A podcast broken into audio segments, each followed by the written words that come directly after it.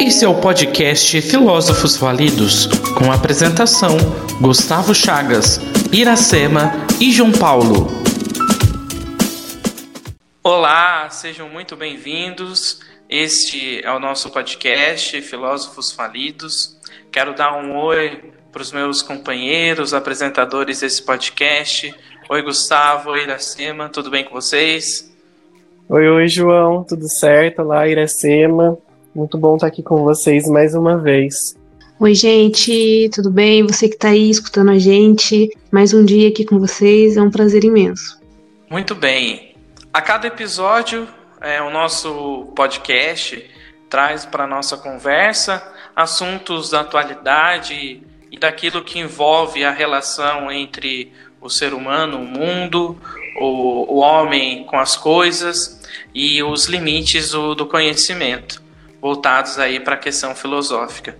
E hoje o nosso tema para reflexão é fake news, um assunto muito pertinente do nosso dia a dia. Então, iremos entender um pouco mais sobre esse desafio da verdade em um mundo polarizado pelas fake news. Então fique com a gente e venha compreender melhor esse assunto. Você acredita no que lê na internet? Sim, na maioria das vezes eu acabo acreditando. Donald Trump será o 45º presidente dos Estados Unidos. Você sabe de onde vem a informação que você consome? Constantemente eu checo. Olha, não tenho o hábito de checar. As notícias falsas viraram um grande sucesso na internet. O curioso é que essas notícias falsas, muitas vezes, vêm embaladas numa linguagem, numa forma que parece uma notícia verdadeira. Que notícia falsa na internet vaza e é compartilhada com uma rapidez tremenda, com um potencial muito maior do que uma mera fofoca do dia a dia. Então, pessoal, eu, eu estava fazendo algumas apurações para poder se inteirar mais do assunto e assim, é, o tema da, da fake news, o termo fake news ele é muito novo, né? Ele é um termo que parece que foi cunhado recentemente, principalmente depois da, dos movimentos políticos acontecidos nos Estados Unidos. Parece que a gente teve um boom de, desse tema.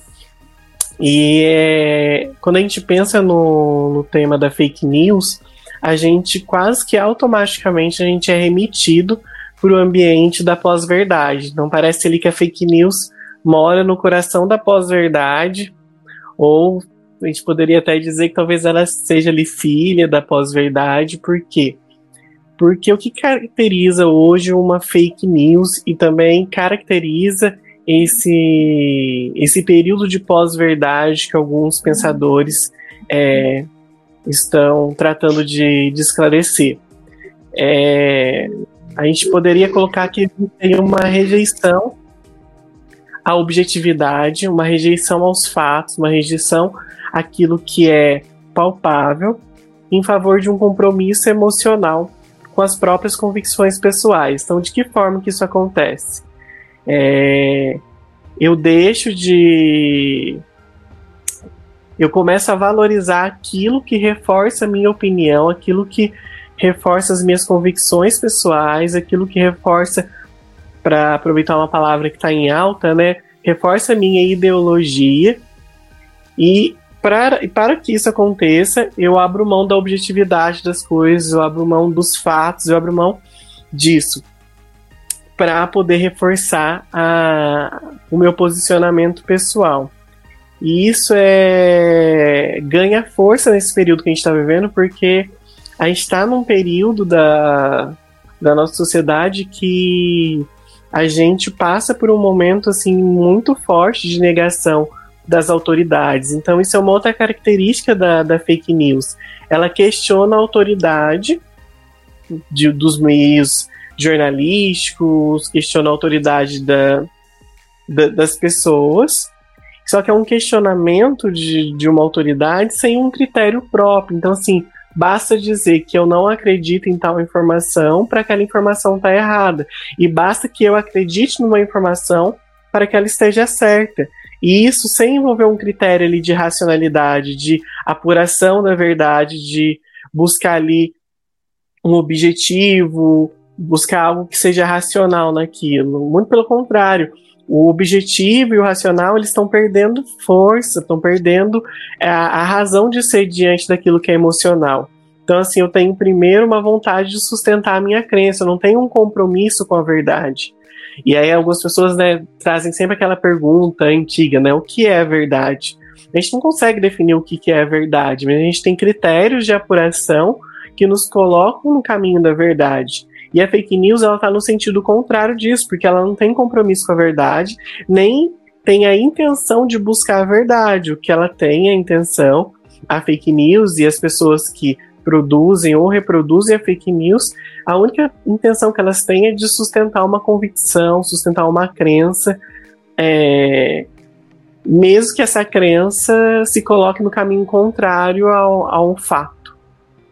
Então, se uma fake news, ela sempre vai procurar enganar ou criar uma outra realidade, o que eu acho que é assim um ponto determinante no, no contexto da fake news, porque ela nasce com essa intenção, né? Ela procura enganar ou, se não, criar uma outra realidade. E, e isso é muito perigoso, né? Porque é, com que direito, né? Eu evoco a possibilidade de criar uma realidade.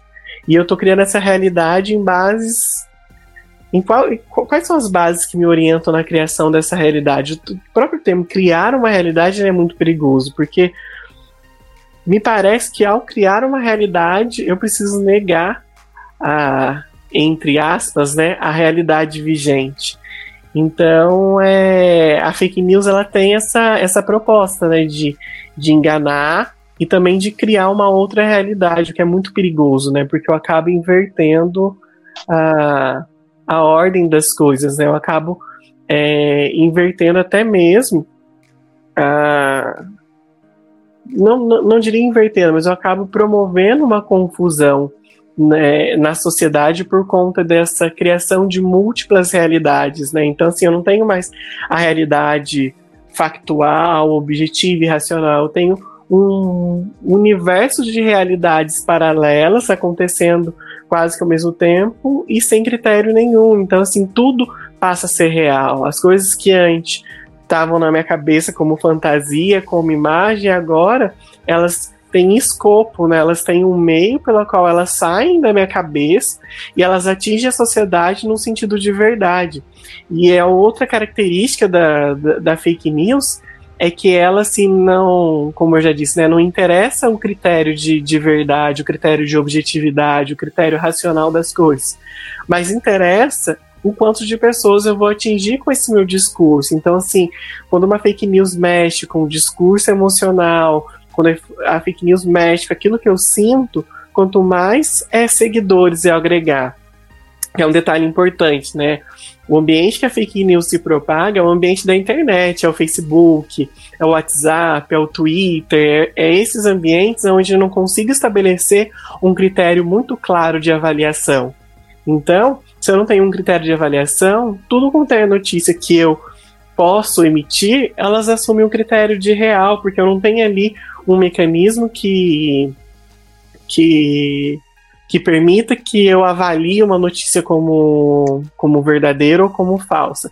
Recentemente, acho que o Facebook é, começou a excluir algumas notícias que, que são falsas, né?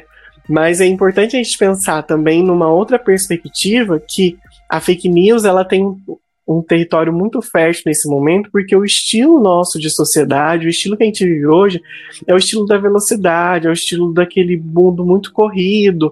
Então, se as pessoas não querem ter a tarefa, e aí a gente poderia até colocar uma tarefa é, no sentido assim de, de existencial mesmo, de, de buscar é, a verdade gente não quer ter, a sociedade parece não quer, não quer ter o, o trabalho de analisar os fatos de modo objetivo, pensar a argumentação, verificar a, a evidência, é, não, não, as pessoas não querem ter esse trabalho. Então, assim, tudo que é emitido é acolhido como verdade sem passar por esse critério de, de análise.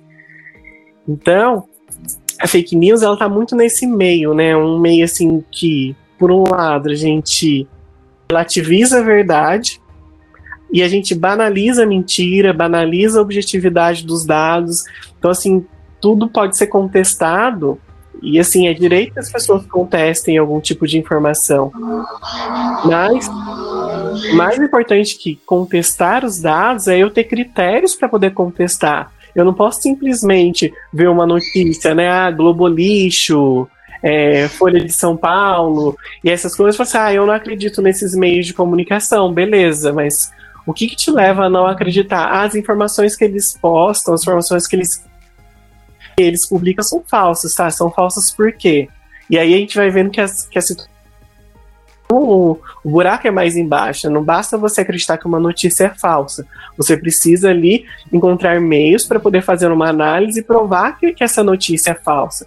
E é uma coisa que as pessoas não querem, é, não querem ter, né? As pessoas querem simplesmente negar uma informação, mas não querem ter o compromisso de argumentar em cima disso, de buscar a veracidade da, daquilo que ela está falando. Então, assim, é algo que, que empodera todo mundo, porque todo mundo agora pode publicar notícias, todo mundo pode compartilhar é, notícias sem ter essa preocupação com esse critério de, de avaliação.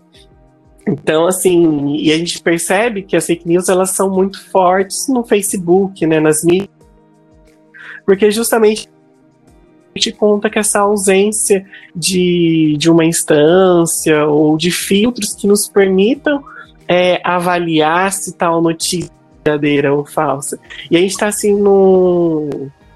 Parece que num momento do mundo todo que a gente está passando por um processo de cristalização da, de um mundo movido por paixões e crenças. Então, assim, é, se o que interessa é a minha paixão, é as minhas convicções pessoais, a verdade em si ela não é mais necessária, porque não interessa mais a verdade, interessa mais o fato, interessa aquilo que eu acredito do fato, aquilo que eu reproduzo do fato. O fato em si é um mero de... vai passar e pronto, acabou. O que precisa ficar o que eu penso do, do fato. E isso é muito perigoso, porque a gente coloca em xeque é, a ciência, a gente coloca em xeque a justiça, porque se a gente não tem mais um critério de verdade, de tudo é. Entende? Então, se tudo é verdade, então tudo que eu digo é verdade, tudo que eu faço é verdade, tudo que eu compartilho é verdade, e é verdade em si, que deveria ser o que deveria estar conservado, que deveria estar num patamar elevado, não no sentido de sobrepostas outras coisas, mas no sentido de que a gente precisa caminhar em direção à verdade, ela acaba sendo supérflua. Então a verdade em si ela não interessa mais, porque o que interessa de propagação da fake news é a, a verdade e o reforço das minhas crenças e convicções pessoais. É, é um período que a gente pode dizer que a racionalidade, a análise dos eventos, ela está muito abalada.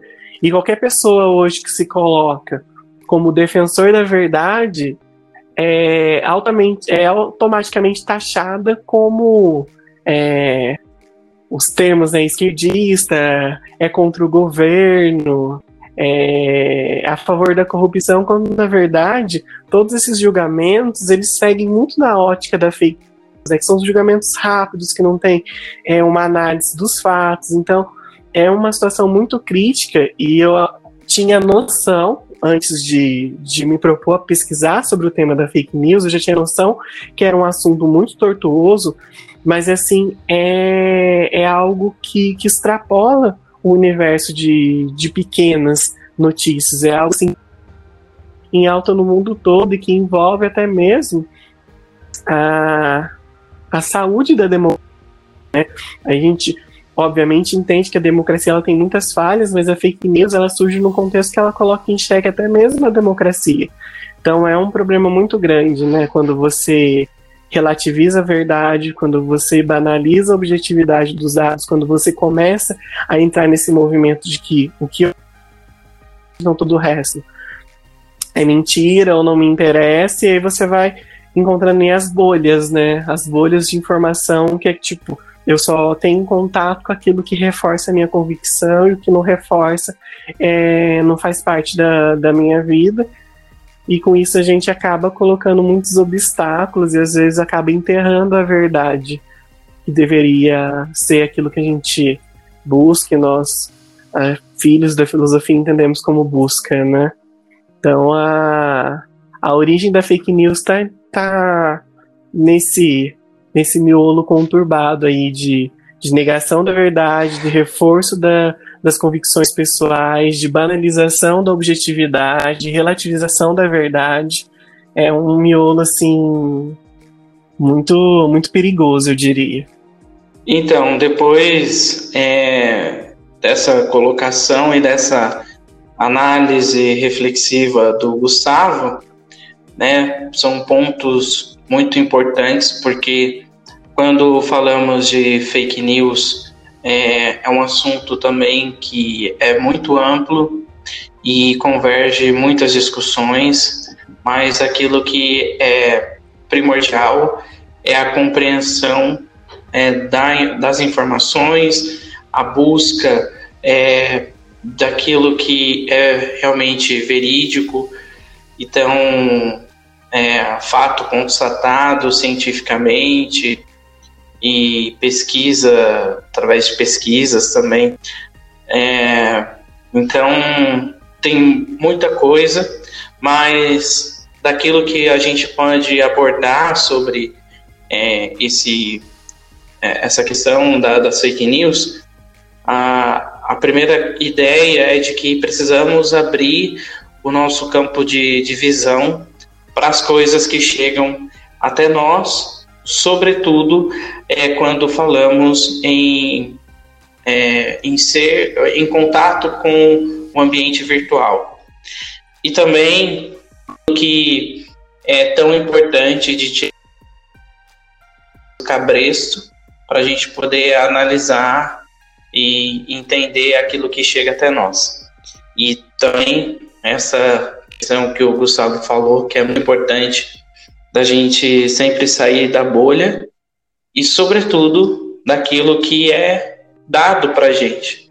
É, aquilo que é dado, ela precisa ser investigada, precisa ser analisada, precisa ser refletida.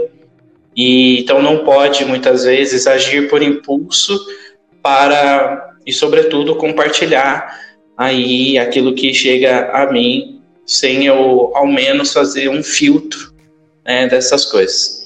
Então, aqui a gente precisa voltar a falar sobre o critério racional de avaliação das coisas, né, dessas, sobretudo, dos contatos, as informações que a gente tem é, com, a, com a rede, né, e voltar para a questão crítica, para a gente poder entender tudo isso que também a gente tem contato. E muitas vezes, né, a gente é tomado nesse, nesse compartilhamento das informações é, com essa questão também do, do emocional. E uma das coisas que o Gustavo bem falou e que agora entra num assunto mais é, delicado é com relação ao que todo mundo pode falar. Diante da, da rede, né, ela, desde que chegou de uma maneira muito mais intensa, mas desde o seu surgimento, as pessoas elas é, tomaram para si muito mais o poder. Eu posso falar tudo aquilo que vem à minha cabeça, posso compartilhar qualquer tipo de informação e dar minha opinião a partir disso. Claro, a gente pode falar sobre essas coisas, mas precisa compreender que é assim como numa questão ética e moral você tem as suas consequências, é para isso também tem as suas consequências e consequências legais. Então é um pouco que nós vamos ver, né? depois que a gente compreendeu aí com o Gustavo sobre o que significa, o que são as fake news, a gente vai falar agora da compreensão dos impactos sociais e as possíveis consequências para quem compartilha as notícias falsas. Um dado importante e convém salientar é de que as fake news elas manipulam qualquer tipo de informação. Então, a gente está falando de uma questão de linguagem, e aí a gente retorna ao velho estudo da, da língua, é, da, da, da, linguagem, né, dentro desse campo da linguagem, onde a gente faz o contato e a interpretação daquilo que é verbal e não verbal. Então, nós temos a manipulação daquilo que é falado e daquilo que nós vemos, seja através de fotos ou vídeos. E a munição desse ataque, ele conjuga né, no uso das informações falsas e crenças desprovidas de qualquer evidência, mas que funcionam como critérios identitários com o mesmo objetivo, que é desmoralizar todos aqueles que são alvos. Então, quando a gente fala de alvo, isso pode ser qualquer tipo de alvo, né? Isso pode englobar artistas que são os que estão aí no topo da lista, as ONGs, universidades, é, falas de personalidades públicas com peso na, na, formação da opinião. E aqui eu trago é, como exemplo um, o dado é de 2016 com o Dr. Drauzio Varela, em que uma mulher em um vídeo ela dizia o porquê de um câncer né, na tireoide, que segundo o Dr. Drauzio Varela ele dava um, um porquê é, de, desse câncer. E a moça dizia que o médico indicou como possível causa as radiografias dentárias e das mamografias. Então, a radiografia dessas duas, desses dois casos. Então, como possível causa, o que não é verdade, né?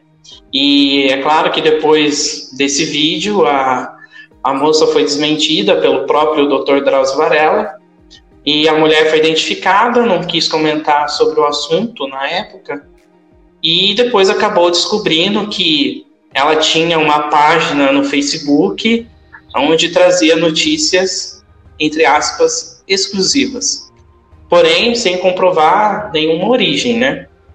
E o que é mais impactante quando é, a gente analisa e se depara com tais informações, porque um dos grandes detalhes é o, foi o compartilhamento em massa de, desse vídeo. Então, é, o mais impactante é, disso tudo é, sem dúvida, a proliferação desenfreada de mentiras. Isso é, ele vai muito mais rápido do que as fofocas, então a mentira ela corre muito mais rápida do que as fofocas. E esses boatos, em geral, eles são produzidos com uma foto na qual se encontra uma chamada ou um pequeno texto, né? Como é, eu tinha falado, que a gente trabalha, é, a fake news, ela trabalha com essas questões, né? De, de linguagem. E o propósito sempre disso é fazer com que esse conteúdo seja facilmente compartilhado entre as pessoas, acelerando ainda mais o processo da desinformação é, em pouco tempo, claro, elas atingem vários leitores. A divulgação de inúmeras informações não verdadeiras certamente prejudica a formação do pensamento crítico. E, por fim, as fake news elas estão na contramão né, daquilo que é o jornalismo sério, que pressupõe a apuração dos fatos, a dedicação à informação real e consistente. E talvez a grande, o grande aprendizado disso é não compartilhar sem antes ler e ler até mesmo com cuidado aquilo que você fala na, na internet. Esse talvez seja o melhor caminho aí para não sofrer penalidade diante da justiça, né? Pois o delito para calúnia, difamação na internet, elas entram nas mesmas medidas quando praticadas fora da internet, podendo pegar aí a dois, é, de dois a oito anos de prisão. Então é importante esse conhecimento da sua, dessas suas causas para as pessoas é, entenderem de que tudo aquilo que chega até nós precisa ser analisado de uma maneira muito mais crítica. Falar sobre fake news, né? Pensar que tudo isso é, a gente tem conhecimento, hoje é tão falado, é, tanto nos jornais quanto até mesmo nas mídias sociais, a presença de notícias falsas, e mesmo assim elas viralizam. Isso é bem interessante pensar. Por que será, né, então, que as pessoas boa parte delas sabendo da existência da fake news, porque existe aí uma necessidade, existe também um esforço para fazer com que as pessoas saibam que muita coisa que acaba viralizando na internet não é correto. Porque será então, né, que as pessoas continuam compartilhando isso, continuam acreditando? É um questionamento interessante. E a gente pode pensar em três aspectos, né? A partir da indagação dessa semana, eu pesquisei um pouquinho para tentar entender esse fenômeno. É, mas vamos por partes, então. A fake news é uma notícia e para ela viralizar, ela deve ser compartilhada. Então, para que ela caia na rede e chegue a vários celulares e computadores, as pessoas precisam compartilhar. Mas por que será que essas pessoas compartilham tanto essas notícias, né? Primeiro, porque, como o Gustavo bem apontou, as pessoas elas tendem a dar credibilidade para aquilo que elas acreditam. Então, se aquilo afirma a sua uma ideologia ou uma crença, ela acredita mais, ela coloca um peso.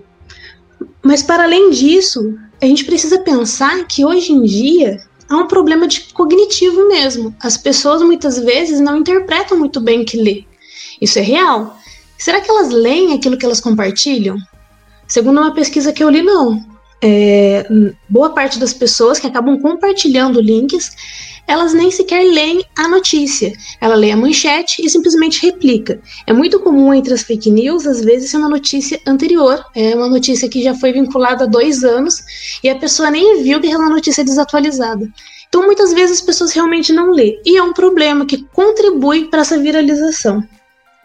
Além da interpretação e dessa habilidade mesmo cognitiva, pensar que as pessoas, né, por viver uma democracia e há uma descentralização da informação. Hoje todos nós podemos é, produzir informação, ter voz, ser escutado. Então eu quero sim fazer com que as pessoas escutem o que eu tenho, o que eu ando pensando, o meu posicionamento a respeito de alguma questão. Então as pessoas muitas vezes, na tentativa de ser ouvida, é, de contribuir também para a sociedade, elas acabam replicando notícias, porque acredita que aquilo vai ajudar alguém. Então não lê, não interpreta e simplesmente replica. Então isso também é uma das coisas que contribui para essa viralização. Além disso, outra questão também que a gente precisa pensar muito forte é que no nosso país há uma polarização política muito grande. E isso também é outro fator que contribui fortemente para a disseminação de notícias falsas e para essa viralização, né? Porque as pessoas acabam replicando na, na vontade de fazer com que o candidato da oposição, né, do partido dela, ela acaba compartilhando a notícia para tirar credibilidade daquele, daquela figura política, etc. Então isso parte muito da pessoa, né? Tudo isso contribui para essa viralização, porque a notícia precisa ser compartilhada. Sem o, sem o compartilhamento, não há viralização. E tudo isso contribui para que isso aconteça. Isso, claro, numa perspectiva da pessoa. Agora, se a gente for pensar por uma outra perspectiva, a gente também tem que pensar na tecnologia. Uma coisa que ajuda muitíssimo na viralização dessas notícias falsas são softwares mal intencionados, né? Pessoas mal intencionadas, né? Porque uma máquina, né, um programa não tem intenções, mas a pessoa Existem softwares hoje que sim disparam notícias em massa Isso foi comprovado nas últimas eleições também no Brasil, a utilização desse tipo de ferramenta, que faz com que seja disseminado rapidamente as informações sem ter alguém atrás, por trás. Então a gente tem uma pessoa que acredita na notícia, que compartilha aquela notícia, mas além disso a gente existe também perfis, perfis falsos que compartilham essas notícias.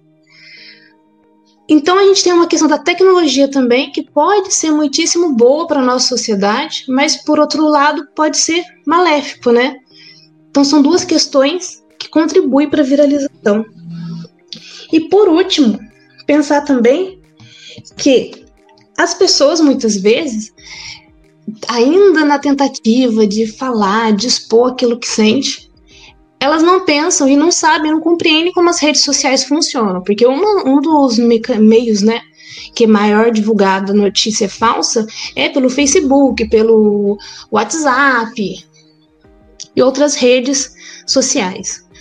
As pessoas não se atentam que ao comentar uma publicação, elas vão impulsionar essa publicação. É, é, o famoso algoritmo, né? Acho que nem todo mundo talvez tenha conhecimento dele, mas ele existe e todas as suas reações na internet, tudo aquilo que você faz, contribui, né? É tudo anotado, tem um banco de dados que vai analisar tudo aquilo que você se identifica ou não. E quanto mais uma publicação tem reação mais pessoas vão visualizar essa mensagem. Então, vamos dar um exemplo. Vamos supor que eu estou aqui hoje, né? Eu, Iracema, acabei de receber uma notícia. Achei muito interessante. Nossa, olha. É, a partir de amanhã, os mercados vão dar bananas grátis. Vamos supor que essa notícia. Eu gostei, acho que tem tudo a ver. Eu gosto de bananas. E mais pessoas vão querer compartilhar, né? Vão querer essa banana. Eu vou compartilhar, vou avisar o maior número de pessoas possíveis. E eu vou reagir, que essa notícia está no Facebook, e vou dar um amei. Então, outras pessoas da minha rede vão ver que eu reagi a essa notícia. E a outra pessoa que também ver essa notícia vai reagir a ela e assim sucessivamente. Agora, se eu ver uma notícia que eu não gosto, que eu detesto, que eu não concorde, comentar essa notícia, a reação é a mesma. Então, se a notícia é falsa, se é uma fake news, eu vou lá e comento essa notícia, se eu faço é, word, né, que é uma das reações de, de raiva na rede social, isso vai impulsionar também. Então, isso é muito interessante. As pessoas não têm conhecimento de como que funciona o mecanismo da internet, né, das redes sociais de forma geral. Então, toda vez que você reagir, seja para o bem ou não, seja concordando ou não, você vai impulsionar uma notícia falsa. E tudo isso contribui para a viralização da mensagem. Então, olha que interessante, são vários aspectos. Não é uma única questão que favorece a viralização de uma notícia falsa. Tem a ver com a pessoa, tem a ver com o uso da tecnologia, de quem está por trás dessa tecnologia, que tem uma intencionalidade e também tem a ver com aquilo que você também faz sem pensar. Ah, eu não li, eu repliquei. Nossa, quem nunca, né? Acabou compartilhando alguma coisa. Talvez até acreditou em alguma notícia falsa. Eu mesma, há pouco tempo, estava vendo. toda vez que eu ia no supermercado, eu costumava olhar debaixo das caixinhas de leite, porque eu vi em algum lugar que aquele leite era reprocessado. Algum tempo depois eu fui ver que aquilo era informação falsa, que não era acreditado. Então, ninguém está isento de cair é, em fake news. Às vezes, uma fake news mais simples, ou às vezes uma fake news mais séria também. No nosso, nosso país, a gente teve um exemplo de tantas fake news que contribuíram aí para a ascensão do nosso atual presidente, então isso é muito sério. E toda essa viralização, ela envolve todos esses aspectos já citados. Então não é alguma coisa simples. Então você é, é preciso pensar em todas essas visões para pensar então em como combater, em como fugir, em como detectar, nossa, como eu vou saber o que é uma fake news ou não? Então isso tem a ver com autoesclarecimento também e a ver também com a consciência de que às vezes não está no nosso alcance. É, se uma grande empresa investe em software para disseminação de informações, vai chegar a mais pessoas. A gente não tem controle sobre, sobre isso, mas nós controlamos a verificação dessa notícia sim. A partir do momento que chega para mim, eu posso ler, eu posso analisar e posso tirar minhas próprias conclusões. Então, para ilustrar um pouco daquilo que nós estamos falando sobre a fake news, nós trouxemos aqui para vocês exemplos é, de fake news já compartilhado e aquelas que foram um pouco mais conhecidas, um desde uns tempos, aquilo que também é um pouco mais atual. Então, vamos escutar esses exemplos. No dia da posse de Donald Trump, um correspondente do jornal The New York Times publicou duas fotos, mostrando que o público em Washington foi bem menor do que o da posse de Barack Obama em 2009. Mesmo assim, o novo porta-voz da Casa Branca, Sean Spicer, disse à imprensa que o número de pessoas que viram a cerimônia de Trump foi o maior da história e ponto final. O vídeo foi gravado no Mercado Livre do produtor, na Ceasa, em Contagem. O homem que aparece nas imagens afirma que o pátio está vazio por causa de uma suposta crise de abastecimento. Dá uma olhada aí, gente, ó. ó dá uma fragada no movimento aí, ó. Isso aqui se chama desabastecimento. A gravação repercutiu em Minas e até em outros estados, mas é falsa. Quem trabalha aqui na Ceasa acredita que o vídeo foi gravado de má fé, com a intenção de confundir a realidade. A SEASA garante que no momento da gravação, o mercado livre do produtor já estava fechado e as pessoas que permaneciam aqui faziam apenas a limpeza do lugar. Você já recebeu no seu celular alguma notícia afirmando que o novo coronavírus já tem cura? Que ele pode ser combatido com chá de abacate com hortelã? Ou que a doença é semelhante ao HIV, o vírus da AIDS? Com a doença se espalhando pelo mundo e ganhando cada vez mais destaque nas notícias, é natural que boatos comecem a surgir, principalmente na internet. Por isso é preciso ter muito cuidado antes de sair compartilhando qualquer informação por aí. A disseminação de informações falsas pode fazer com que o coronavírus se espalhe com ainda mais facilidade entre a população. Essas fake news prejudicam muito no sentido de que elas desviam a atenção das medidas que verdadeiramente podem conter o vírus, né? Que podem parecer medidas simples, como por exemplo a higienização das mãos, o uso do álcool gel ou as orientações para a etiqueta da tosse. E aí, se a gente começar a prestar atenção em medidas que não funcionam, né, eu posso perder é, a adesão a essas medidas é, mais simples, mas que são mais eficazes. O maior estudo já realizado até o momento com hidroxicloroquina mostrou que não há qualquer benefício do uso do medicamento no tratamento para o coronavírus. Esse estudo americano analisou informações de pacientes que tinham sido tratados no Hospital Presbiteriano de Nova York. Essa pesquisa indica que a medicação não foi capaz de fazer diferença no quadro dos pacientes que receberam esse tratamento, quando comparado àqueles que não fizeram o uso. É, eu não sei os meus colegas de, de podcast, mas quando, quando a gente elencou o tema de fake news, né, para nosso para nossa conversa. É, e aí eu fui fazer pesquisas imediatamente eu é, lembrei de de Descartes, do da meditação cartesiana e do quanto a gente consegue fazer uma aproximação é, entre esses dois processos, né? Porque para quem não sabe, o ele se propõe, né, o filósofo se propõe a, a chegar num conhecimento que fosse verdadeiro, né? E aí ele começa a, a duvidar de todos os ensinamentos que ele havia recebido até então, e o que a gente chama de dúvida hiperbólica, dúvida exagerada, né, que ele coloca em xeque tudo que ele aprendeu e por um processo de exaustão ele vai tentando chegar à verdade das coisas. E aí é o primeiro postulado de verdade que ele chega, que era algo que ele tinha certeza que não tinha como não ser verdade, era a certeza do pensamento dele. Então, por isso que ele postula, né? Penso, logo existo, porque ele entende que era a única coisa que ele não poderia desconfiar, porque mesmo que ele negasse o próprio pensamento, aquilo já seria um pensamento. Então, extremamente exaustivo, né? De, de chegada, na verdade. E aí, quando a gente pensa no ambiente de fake news, a gente também está inserido no ambiente de contestação da, da verdade, de contestação da realidade, mas ao mesmo tempo a gente está numa direção oposta no sentido de exaustivamente tentar chegar a essa verdade. Então, é aquilo que a gente já discutiu, conversou, né?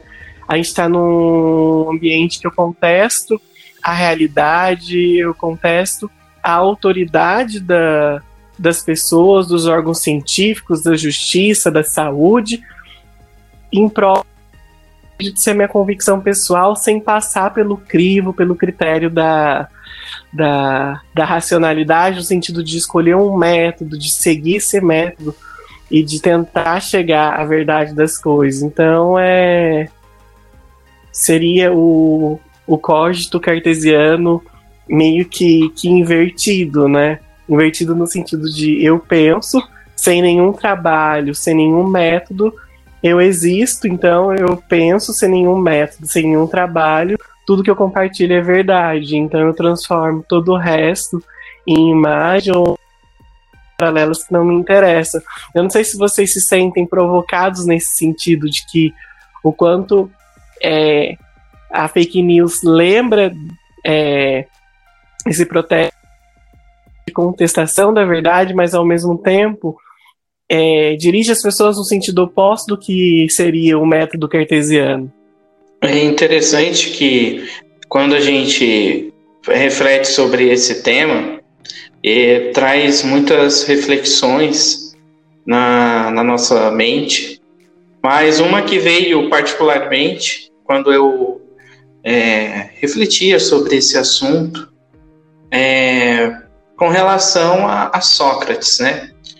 Que num panorama histórico, filosófico, a busca pela verdade, né, desde os inícios da filosofia antiga, ela sempre esteve muito presente, né? E claro que para a filosofia a verdade ela se dá numa ordem lógica e sistemática. Aí o Gustavo trouxe essa reflexão sobre Descartes. E mas Sócrates, quando relatado muitas vezes por Platão, é, discute com os sofistas, né, por conta dessa verdade que, segundo o filósofo, é uma verdade que é buscada a partir do retorno a si mesmo. E numa análise, assim, até mesmo disso, de tudo que nós já falamos e de, de você entender aquilo que você está falando, aquilo que você está sentindo, com aquilo que você está lendo. Então, eu acho que é muito próximo. Né? A gente consegue fazer um paralelo é, muito forte com, com essa visão de, de Sócrates quando ele fala né, dessa questão da verdade. E é uma visão filosófica importante também salientar, bem como lembrar que é sempre busca constante de sair da bolha, mais uma vez, e daquilo que nos é dado. Né? Acho que esse é o grande risco que a gente corre com aquilo que é dado e aquilo que nos aparece na, na rede social, porque a gente curtiu ou reagiu a uma informação, como bem disse a Iracema. Porque sabemos que as coisas que vemos e buscamos na internet é, são computados e organizados para sempre aparecerem para nós à medida em que pesquisamos e vemos sobre as coisas. É por isso que dos muitos seguidores que a gente tem no Facebook, eles não aparecem no nosso feed de notícias porque só vai aparecer aquilo que a gente busca. Né? Então, é um, uma análise automática e é sistema é, funcional da, da rede. Então, isso vale até mesmo para quem busca as informações em rede social é, notícias são sempre relacionadas com aquilo que a gente busca. E é claro que para sanar o compartilhamento em massa de notícias falsas, acho que é importante lembrar que o Facebook, o Instagram estão focando e colocando esforços para retirar essas notícias não verdadeiras do ar. E o exemplo que a gente teve aí do nosso excelentíssimo presidente da República, que compartilhou uma notícia no seu Instagram e foi bloqueado com essa função. e o fundador do Facebook, né, o Mark Zuckerberg, ele cita de exemplo esse fato em todas as entrevistas que dá quando é questionado sobre as medidas usadas aí para bloquear o compartilhamento de notícias falsas. Então, acho que vale sempre ressaltar essa questão da busca da verdade com pensamento crítico e entendendo tudo aquilo que chega até nós. Eu pesquisei sobre fake news, né? É algo que está constante na realidade. Todo momento a gente se depara com esse tema, seja ele sendo falado, ou quando a gente acaba detectando ali, nossa, parece que essa notícia ou essa informação que chegou para mim, ela não é muito verídica, não. É, o que vem sempre na minha cabeça, né, é pensar um pouquinho sobre a subjetividade, né, essa era que a gente vive da subjetividade. É, o que eu penso é o que importa, você tem uma falta de credibilidade do pensamento científico, as pessoas estão realmente desacreditando de, de um viés mais científico ou de, daquelas é, instituições ou aqueles outros meios clássicos né, de comunicação que tinham peso, que tinham uma credibilidade. Hoje as pessoas não têm mais essa crença, isso foi colocado no início hoje do podcast. E pensar em tudo isso, sabe? Que a, as pessoas estão voltadas cada vez mais para si, no que eu penso, é, e aquilo que eu acredito, aquilo que eu creio é que tem que prevalecer. Então, eu, na maioria das vezes, não abro um diálogo com o outro, e esse outro pode ser um livro, esse outro pode ser a própria notícia. As pessoas não abrem diálogo com isso. Então, a partir do momento que chega uma notícia para elas, se aquilo a agrada, ela dá atenção, ela replica. Mas não, se for uma notícia ou uma informação, uma reflexão que vá de encontro com, o pensamento dela, ela tende a rejeitar. Então isso está muito relacionado com essa era da subjetividade, né? A gente faz age muito dessa maneira atualmente. Parece que isso é muito constante. Eu não sei se só eu que tenho essa sensação, se vocês têm algum filósofo, algum teórico que possa citar para falar um pouquinho disso, porque pensar mesmo né, nessa subjetividade. É, querendo ou não, que é o que nos torna, né? livres, né? É o, é o, nosso ser, né? A gente pensar por si mesmo vai fazer com que nós tomemos escolhas, mas será que a gente está fazendo as escolhas certas? Porque a gente é tudo aquilo que a gente aprende. E se a gente não aprendeu da maneira correta ou não enxergou o todo ainda, como a gente vai poder ter certeza do que é e do que não é? O Gustavo já fez essa discussão no início sobre verdade ou não verdade, isso é uma discussão mais profunda. Mas o que vem a todo instante é isso, né? Que a gente vive um momento de extrema subjetividade que a gente não abre diálogo em nenhum instante, em nenhuma instância. Eu achei interessante a, essa fala da Iracema de, de pensar a questão, o lugar da subjetividade uh, nessa era, nesse momento que a gente está vivendo. E e aí pensando ali na subjetividade, também na, na consciência que, que o sujeito tem de si mesmo como origem do pensar, eu recordo aqui Riquet, Paul Ricoeur, e também do Jefferson, que é né, especialista em Paul Ricoeur, quando ele passa justamente pela questão da desapropriação da consciência. Então, acho que seria talvez necessário, para não dizer urgente, que a gente se colocasse nesse processo de perder a nossa pretensão de origem, inclusive de origem, que a gente comece a ser e se abrir ao pode me ajudar a dizer quem eu sou, né? Então, a gente está numa era da subjetividade onde todos os indivíduos, a maioria dos, dos sujeitos estão sendo mesmo fechados em si mesmo e a, a, a, nossa identidade ela é construída a partir também do que o outro tem a dizer sobre mim. Então a gente talvez precise passar por um processo de luto da nossa consciência, da consciência que a gente tem da, da gente mesmo, né, da consciência de si mesmo, passar por um luto para se reabrir a, a um outro, né? Seja a pessoa, seja um livro, seja uma instituição, e entender que a nossa identidade ela é construída também a partir de visões opostas de, de mundo, de, de realidade, e saber dialogar com isso, mas, sobretudo, se propor a esse processo de, de morte dessa, dessa consciência, de morte dessa pretensão de origem que a gente, que a gente carrega, né?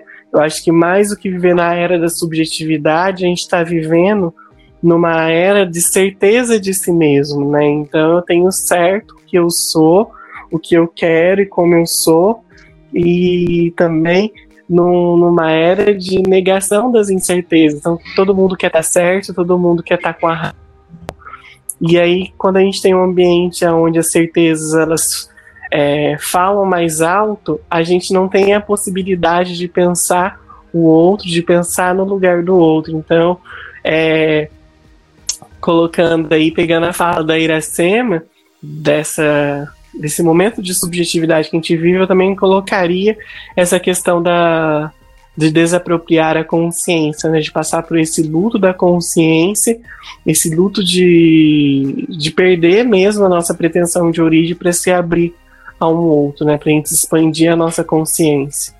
Eu acredito que a gente também tem que pensar um pouco mais sobre o eterno relativismo que vivemos.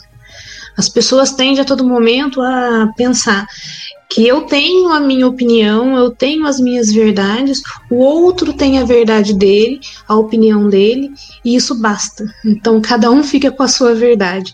Mas como assim, né? Nós não podemos relativizar tudo, porque quando a verdade do outro ela vai contra o direito os direitos humanos, por exemplo, algo tem que ser feito. Então, isso é um outro problema que a gente vive perante a nossa sociedade hoje, que acaba desembocando em problemas como a fake news. Quando fala de subjetividade, voltando a essa, essa questão, é, vem muito à tona a ideia de Adorno. É, Adorno ele trabalhou muito essa temática da, da subjetividade com muito afinco né, no, nos seus estudos, é onde ele fala que uma, é, existe uma subjetividade que é prejudicada por uma sociedade que promove a fraqueza egoica a partir da crescente dissolução do indivíduo no todo da personalidade genética, genérica, é, difundida pela indústria cultural e ele trabalha muito essa, essa ideia do, do sub, da subjetividade é, na dialética do, do esclarecimento. Então, é, Adorno ele traz com, com bastante clareza essa ideia da, da subjetividade, né? Uma para complementar, né, pensar que infelizmente o Adorno ele acaba acreditando que é praticamente o fim da subjetividade, né? Porque a indústria cultural ela vem toma conta de tudo, então as pessoas não conseguem mais pensar por si mesmas. É, seria até um pensamento um pouco negativo a respeito disso. É, então é interessante, né, para a gente pensar até que ponto, né, a nossa subjetividade é nossa mesmo. Emendando aí, né, nessa o João trouxe o Adorno, a Iracema também completou. E aí, quando vocês estavam falando, eu lembrei do, do Bauman, o sociólogo, né? Em determinado momento do livro dele, da Modernidade Líquida, ele fala justamente de, um, de uma etapa em que as pessoas. A Iracema né, fez a provocação de o quanto essa subjetividade é nossa mesmo, né? no, tratando da liberdade que ele tinha um as pessoas na condição de, de escrava se pensassem libertas, se pensassem livres, por pensar que, que são livres mesmo, elas jamais conseguissem se libertar da escravidão, né? Então, só para contextualizar, ele está falando ali num contexto de mercado, de consumismo, mas é muito pensar não só a questão da, da subjetividade, mas também da liberdade, né? O quanto essa liberdade ela é realmente nossa. Então, a gente realmente é livre nessa sociedade que parece que pensa pela gente, né? Então, pensar em tudo isso é, a respeito da subjetividade, do relativismo, pensar sobre como nós de fato temos ou não temos a nossa subjetividade, quanto nós somos influenciados hoje, me remete a uma questão que é muito urgente para o nosso tempo, que seria uma educação midiática. Os nossos jovens, eles a todo momento têm muita informação. A gente liga o celular, tem uma notícia, tem uma informação chegando, e mas nós não conseguimos decodificar, porque são tantas informações que a gente não consegue verificar quais são verdadeiras, o que, que é importante naquela notícia. Então, isso é uma necessidade que nós temos hoje para nós mesmos, então, nos educarmos midiaticamente dizendo, e fazer uma educação midiática para os próprios jovens também. É, além de trazer a informação, ensiná-los como analisar toda essa informação que chega para ele, porque informação não é conhecimento. E pensando nisso aqui, vou trazer algumas dicas para a gente já começar essa educação midiática a partir de hoje, que seriam algumas dicas para você conseguir detectar o que seria uma fake news ou pensar um pouquinho mais antes de compartilhar alguma coisa, não é mesmo? Então vamos lá. Primeira coisa que você precisa se atentar, checar a credibilidade da fonte. Então, quem que está compartilhando isso? Eu estou vendo essa página aqui, estou vendo essa notícia. Será que esse artigo foi compartilhado por outras pessoas que sabem do que estão falando? Ou ela simplesmente. Eu não conheço a credibilidade dessa página. Então, pensar um pouquinho nisso. Outra coisa, ficar atento à data da publicação, porque muitas das notícias falsas que passam por aí, elas não são totalmente falsas, mas elas são replicadas com datas diferentes. Então isso também faz gerar uma confusão naqueles que leem a notícia. O terceiro passo seria observar o link da notícia.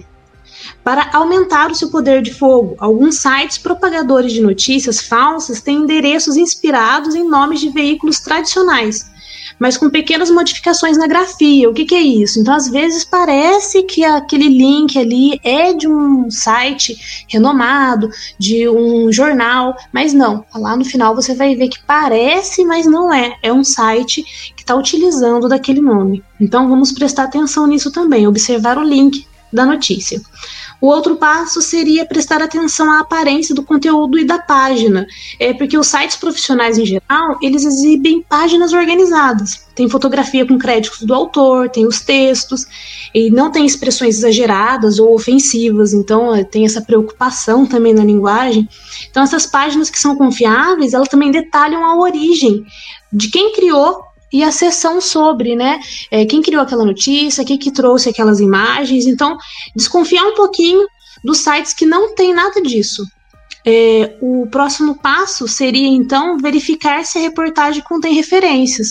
Nossa, na onde que, da onde que eles tiraram aquela informação? Está citando o nome de alguém? Está trazendo alguma informação de algum órgão específico? Depois, uma outra possibilidade seria pesquisar a credibilidade isso, vou lá verificar quem que é essa pessoa. Será que é um Será que é um estudante empenhado? Porque nós estamos vivendo hoje numa sociedade temos informação. Então, o fato de ser um, não ser um jornalista não quer dizer que é falso. Mas essa pessoa é comprometida ou ela costuma às vezes vincular informações sem verificar a veracidade daquilo.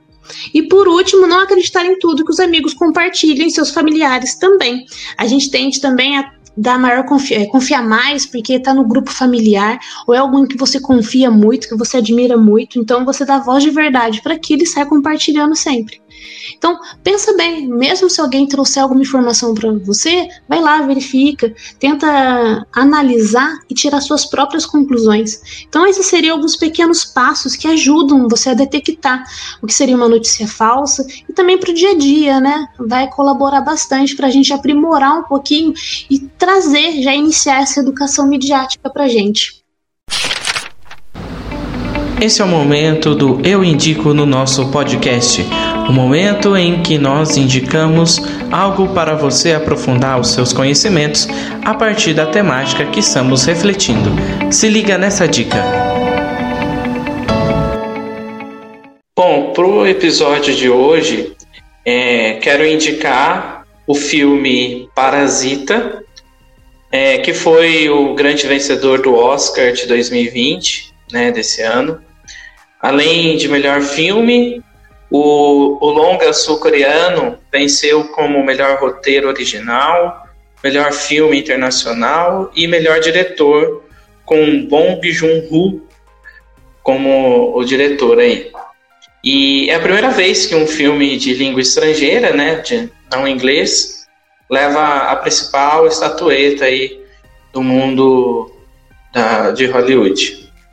E o que, que o filme tem a ver com o tema sobre fake news?